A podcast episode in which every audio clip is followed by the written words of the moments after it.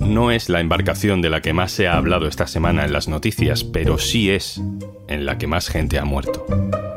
No es un submarino para millonarios aventureros, pero sí es un negocio. Su muerte no es un accidente, pero sí es un problema político. Soy Juan Luis Sánchez.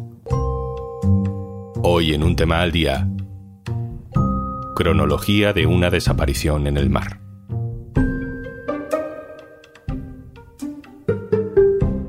Una cosa antes de empezar. Hola, hola, soy Juanjo de Podimo. ¿Cómo me gusta venir por aquí a recomendarte cositas? Pero oye, que si por lo que sea no me quieres escuchar a mí, en Podimo puedes escuchar un tema al día sin interrupciones. Entra en podimo.es barra al día, que ahí tienes 60 días gratis.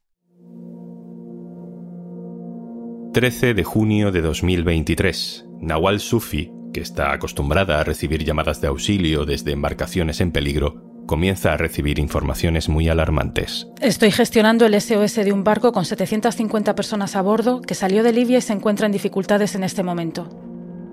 No era un aviso cualquiera, su experiencia como trabajadora social, como activista, le llevó rápidamente a intuir la magnitud del desastre que se avecinaba si nadie hacía nada.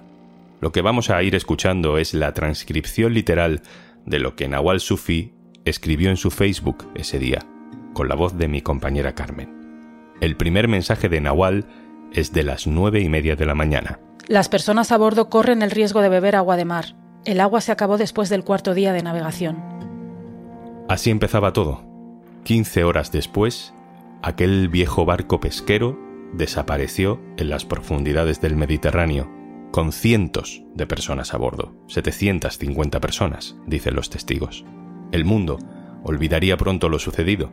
La atención, apenas unas horas después, pasó a centrarse durante días en el destino de los cinco tripulantes de un pequeño submarino para turistas millonarios que trataban de acercarse al Titanic. Lo que sucedió en el Mediterráneo, sin embargo, es una de las peores tragedias marítimas de la historia, y podría haberse evitado. Esta es la cronología de aquellas 15 horas. 10 de la mañana del 13 de junio, Nawal Sufi, activista mitad italiana, mitad marroquí de 35 años, recibe más detalles que publica en sus redes sociales. Dramática situación a bordo. Necesitan ayuda inmediata. Sufi alerta a esa hora por primera vez a las autoridades responsables de salvamento de Grecia, de Italia y de Malta. Los migrantes no sabían exactamente dónde estaban, pero gracias a la ubicación instantánea del teléfono satélite Turaya pude obtener su ubicación exacta y alerté a las autoridades relevantes. Pasan dos horas, dos y veinte del mediodía. Los migrantes están hacinados, les falta agua, les falta comida y llevan cinco días de travesía. Siete personas se han desmayado a bordo. Le cuentan por teléfono a Nawal que dos embarcaciones desconocidas se han acercado a ellos. Actualmente hay dos barcos junto al pesquero, pero los migrantes no pueden leer sus nombres. 6 menos 5 de la tarde. La situación se recrudece. Los mensajes son cada vez más angustiosos. Me dicen que seis personas están muertas y otras dos se encuentran en estado crítico. Espero desde el fondo de mi corazón que alguien demuestre que estoy equivocada.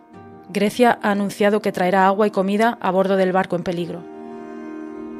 10 de la noche. Un mercante que está cerca del barco arrojó botellas a un solo lado del barco. Cada vez que se tiraba una botella, los migrantes iban todos hacia un lado para poder recogerla. Esto causó un grave desequilibrio, con riesgo de hundir el barco. Al activista le cuentan desde el barco que otra embarcación de la Guardia Costera ha lanzado un cabo al pesquero en riesgo, lo que acaba aumentando el pánico entre los náufragos. Los migrantes se sintieron en extremo peligro porque temían que las cuerdas pudieran volcar el barco boca abajo y que las peleas a bordo por el agua pudieran causar un naufragio. Por esta razón, el pesquero se alejó ligeramente de la nave para evitar un accidente seguro. De repente la situación a bordo del barco se volvió aún más dramática. Los migrantes estaban confundidos y no entendían si se trataba de una operación de rescate o una forma de poner sus vidas aún más en peligro. La última llamada que recibe Nawal Sufi se produce alrededor de las 11 de la noche. Intentaba tranquilizarlos y ayudarles a encontrar una solución.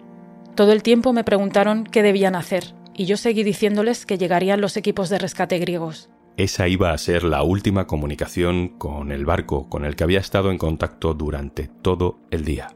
esta es la última frase que ella escucha. Siento que esta va a ser nuestra última noche con vida. Gabriela Sánchez, compañera del diario.es especializada en migraciones. Hola, ¿qué tal? Hola, ¿qué tal, Juanlu? El 14 de junio se confirmaba el hundimiento de este pesquero cerca de la costa griega, en el Mar Jónico. Iba completamente lleno, lo hemos visto luego en fotos aéreas de personas migrantes que intentaban llegar a Europa. Gabriela, por cifras, por magnitud, ¿estamos ante una de las mayores catástrofes del Mediterráneo en toda la historia? Sí, no es la que más, pero es una de las eh, tragedias con mayor número de desaparecidos, según las cifras de personas que iban a bordo que han aportado los supervivientes, que aún son estimatorias, ¿no? Dicen que viajaban unas 750 personas, han localizado 81 cuerpos por el momento, por lo tanto, hay desaparecidas o fallecidas unas 550 personas. La mayor tragedia migratoria en el Mediterráneo que conocemos hasta el momento ocurrió en 2015 y entonces, según estimó la Fiscalía italiana, desaparecieron y murieron unas 850 personas. Pero las muertes de migrantes en el Mediterráneo son constantes y desde 2014 casi 27.000 personas murieron o desaparecieron en el mar. Y más allá de las cifras, eh, detrás de todos estos números hay familiares que están viajando a Grecia para buscar a sus seres queridos, para saber si están en la lista de desaparecidos, de eh, fallecidos o de supervivientes, pero no se lo están poniendo fácil.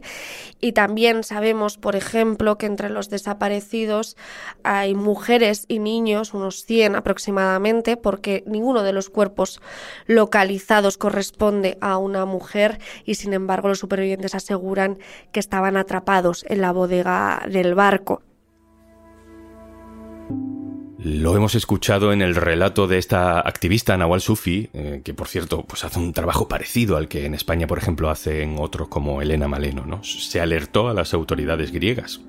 ¿Cómo ha podido pasar esto entonces? La Guardia Costera griega reconoce que sabía esta posición, que sabía la situación de riesgo, pero justifica que no intervino porque los migrantes rechazaban su ayuda, porque ellos decían que se querían dirigir a Italia, no querían ir a Grecia. Eh, sin embargo, cada vez hay más voces que ponen en duda esta versión.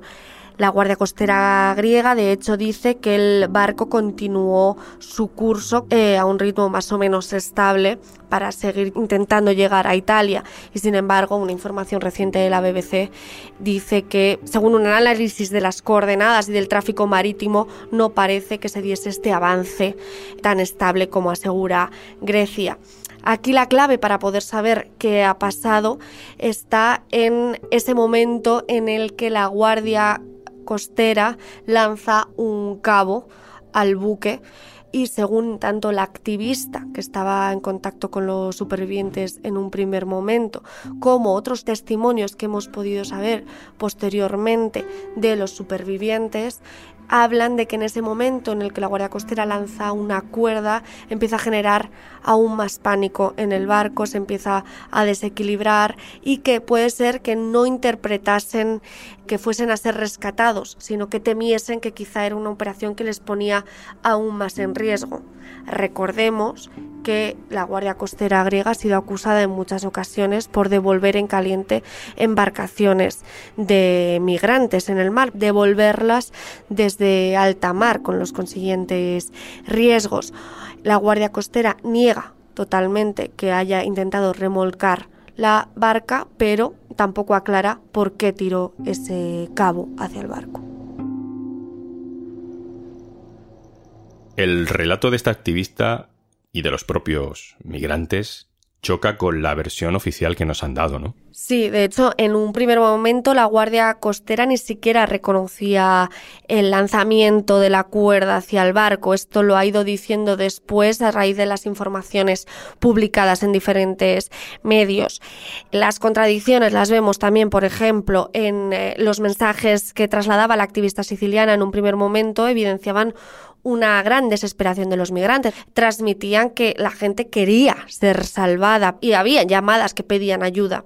Entonces, la primera contradicción es como puede ser que si no querían ser rescatados por Grecia, si querían seguir su trayecto a Italia, a mí nadie me lo hubiese dicho, a mí me transmitían que querían ser rescatados, ir a cualquier lugar, salvar su vida, ¿no? Otra de las contradicciones que pone en evidencia algunos expertos en derecho marítimo es la propia justificación de la Guardia Costera diciendo que si estas personas no querían ser rescatadas, no son rescatadas todos hemos podido ver, y la Guardia Costera también lo vio, barco atestado de personas que no llevaban chalecos y por tanto varios expertos de la ONU han reconocido que cualquier barco de migrantes en una situación así se considera un barco en peligro, aunque las personas que estén en él no digan que quieren ser rescatados. Por lo tanto, en base al derecho marítimo, ha sido muy cuestionado.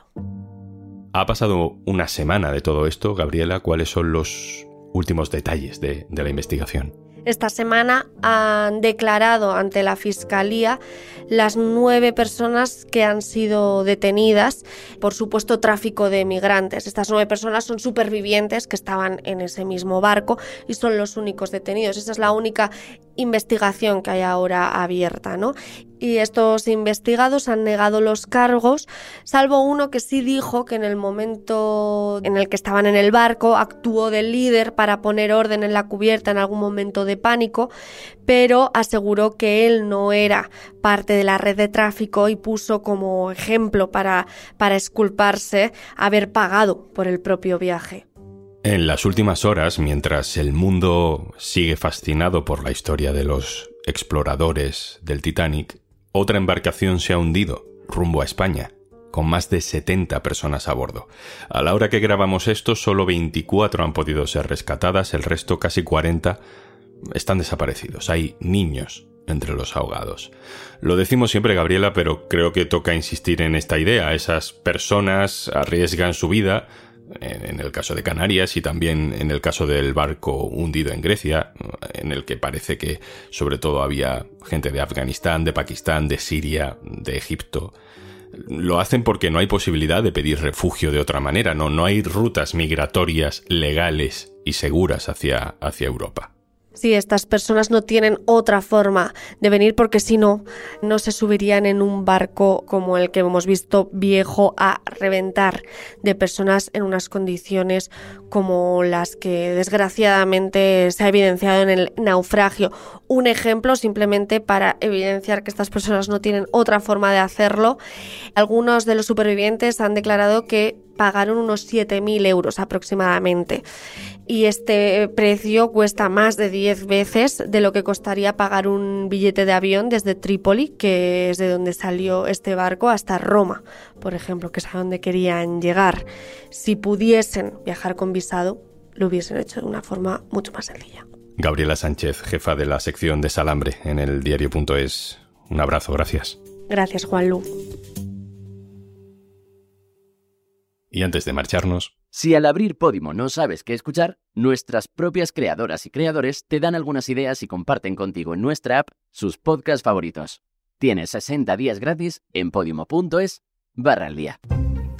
Esto es un tema al día, el podcast del diario.es. Si te gusta lo que hacemos, necesitamos tu apoyo. Hazte socio, hazte socia en el diario.es barra socio. Este podcast lo producen Carmen Ibáñez, Marcos García Santonja e Izaskun Pérez. El montaje es de Pedro Nogales. Yo soy Juan Luis Sánchez. Mañana, otro tema.